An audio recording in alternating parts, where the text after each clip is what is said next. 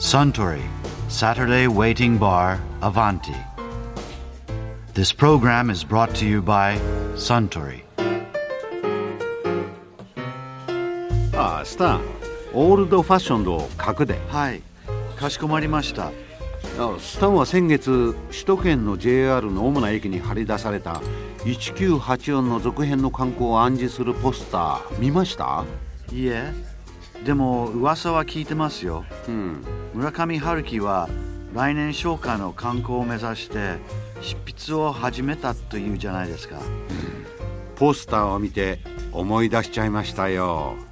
もしかして1984の主人公の青豆にイメージがぴったりの優子さんのことですか？ええ。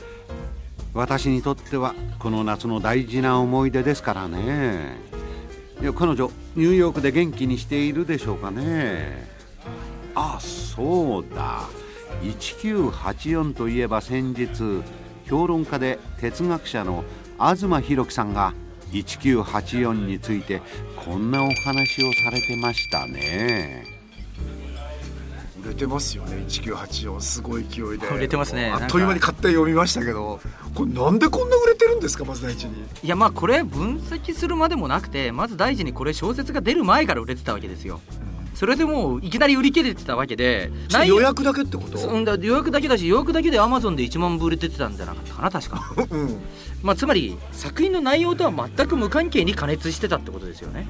なんで加熱したんでしょう？まあ、昔から春樹の名前知ってる人からすると、まあ、別に春樹って80年代からノルウェーの森にかけてぐらいが絶頂期でその後どうなったんだっけ？なんかオウムについてやってたらしいぞみたいな 感じとかなんでしょうけど、うん逆に全然普通の人からするとどんどん知名度上がってるんだと思うんですよね、世の中的にうん、だからあのノーベル文学賞候補っていうのは毎年毎年報道されるし。ごめんなさいすごいバカな質問ですけど、村上春樹ってのはなんで世界的に有名だったらどこら辺から？えっ、とね僕もねそれどこら辺からって調べてないからわからないんですけどただあのよく言われてるのは春樹っていうのはとにかく世界中で同じように読まれる小説だと。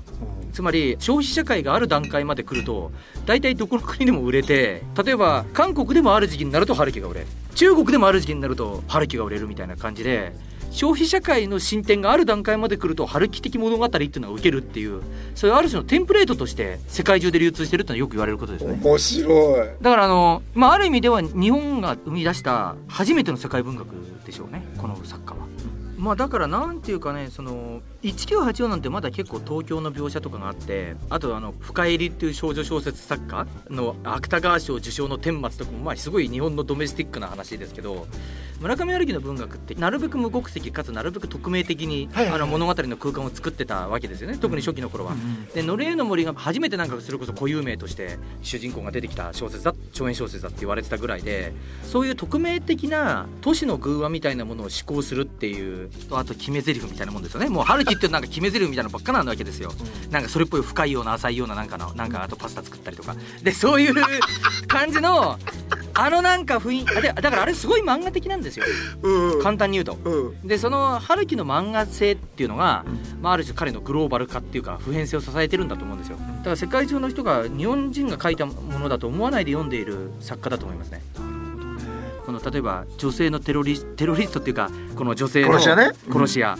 ああいうところとかあと深入りっていうあの美少女キャラの設定とかっていうのは本当にある意味でその今の漫画アニメ的な想像力にすごく近いのでそれはすごく面白いことですね。つまり村上春樹っていう人が漫画とかアニメを見てると思わないので面白いんですよ。うんであのこれどういうことかっていうとねあのすごい簡単に言うと日本の漫画とかアニメっていうのは春樹の影響がすごくあるわけですね。一般には知られてないことですけど。つまりあのむしろ日本の純文学作家で唯一本質的な影響を与えてる作家だと思いますよ。日本の漫画とかアニメにとかゲームに。だから春樹から影響を受けた作家たちが作り上げてきたキャラクター造形と老境を迎えた春樹が作ったキャラクターが結局こうききあの元が同じなので一致してきたってことだと思うんですよこれ。例えばその世界の割とハンドボイルドワンダーランドだったらば、うん。ハードボイルドな現実世界とその向こう側にある突然ポーンといってしまう牧歌的というかね。かカナダの幻想世界ですよね、うあの二項対立っていうのは基本的には90年代の後半から2000年代にかけてゲームので言われた世界系って言葉があるんですけどあはい一軍の作品の基本フォーマットは春樹ですからね。だから春樹は世界系って言われてるものの起源ですから例えば。今初めて知りました、まあ、世界系って要するに非常に身近な身近な恋愛と世界のと世界の週末がリンクしたりするってことでしょ？あれのあれの基本的な一番最初にはっきりと作品で示されてるのは世界の終わりとハードボールド・ワンダーランドですね。どう見ても。日本文学史的にはなるほど。ただこれもさっきもから繰り返し言ってる通り春樹自体は漫画やアニメの影響なんか受けてないんですよ。春樹が勝手に影響を与えてるだけですから。そうですよね。ねだからここがすごい重要なところで例えば春樹にインタビューとかでこういうものがあって期限だって言われてるんですけどとか言われてもなんじゃそれやって話になりますよね。多分村上春樹さん世界系って言葉すら何知らないですななんだ それって話になるので。ですよねでも実は丹念に見ていくと影響関係ははっきりあるし構造的にも似てますねやっぱね結局その漫画的とかアニメ的って人が言う時って何かっていうとその例えば人間をキャラクターの絵にしてしまった瞬間に生々しい肉体とか時代性とか歴史性とか土地性とかって消えてしまうわけですよね。確かにでただ春樹って最初からそれを消える作品を描いてる人ですから春樹的なものっていうのは漫画とかアニメの表現形態の方にむしろ親和性が高いんですよやっぱり。ああいうなんか匿名的な物語っていうのがまあねここ10年15年やっぱ大衆にはすごい支持されていくようになってるわけですよね。土地に根ざしているっていうよりも交換可能な自分交換可能な土地交換可能な物語。そこでなんか展開される泣ける話そして深そうに見える話みたいなものがまあ受けるっていうのが、まあ、大体大きな傾向で。もう極めて春樹的ですね、えであのこれはまあすごく今僕大雑把に言ってるので例があるじゃないかとかって言おうと思えば言ったら言えると思いますけどだからこれはもう文学だけの話じゃないですよねもうアニメーションとかゲームとか全部ひっくるめてそういうあるじゃん匿名性とか交換可能な物語みたいな方向に、まあ、大きくいってるって僕は思いますね。それは例えばどんな街にもスターバックスがあってっていうその土着性と違う概念の中で今の子供たちって育ってきてるじゃないですか。おっしゃる通り極端なこと言えば香港行ったってニューヨーク行ったっいてやその通りです。ルースクリスステーキハウスはあるあるわ、はい。スターバックスコーヒーはあるわって、はいその通りですね。本当に。おそれもだから今ロンドンとかあのニューヨークとかっていう例を出すとそれは高額所得者だけだろうとかって思うとまたこれが違ってて例えば日本の国内だったらそれはジャスコが似合ってるわけですよね。ああはい。どこに行ってもジャスコがあると。であの確かにね。これはもう実際もうよく言われてる話でつまりもうジャスコ世代みたいな人たちがいてですね。で彼らはそのまず物心ついた時ジャスコがあって子供の頃は親親がジャスコに連れてってくれてジャスコでおもちゃ買って中学生になったらジャスコでたむろってでジャスコでデートしてジャ でジャスコで遊んでそして育ってるわけででそういう人たちは本当に東京とか出てきてもジャスコ見るとホッとするらしいわけですよ。でも同じでしょうね同じだからね。うん。だからあの日本中どこにでもあるなんかプチふるさとみたいなものが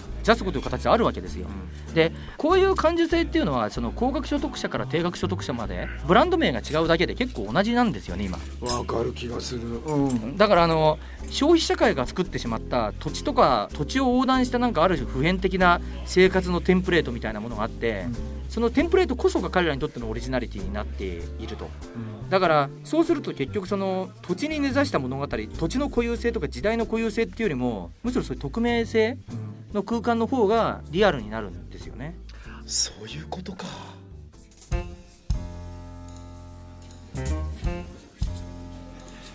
いや東博樹さんのお話面白かったですね。あスタンオールドファッションドをもう一杯。かしこまりました。ところでアバンティの常連客の会話にもっと聞き耳を立ててみたいとおっしゃる方は毎週土曜日の夕方お近くの FM 局で放送のサントリーサタデーウェイティングバーをお尋ねください。東京一の日常会話が盗み聞きできますよ。サントリーサタデーウェイティングバーアヴァンティ。This program was brought to you by サントリー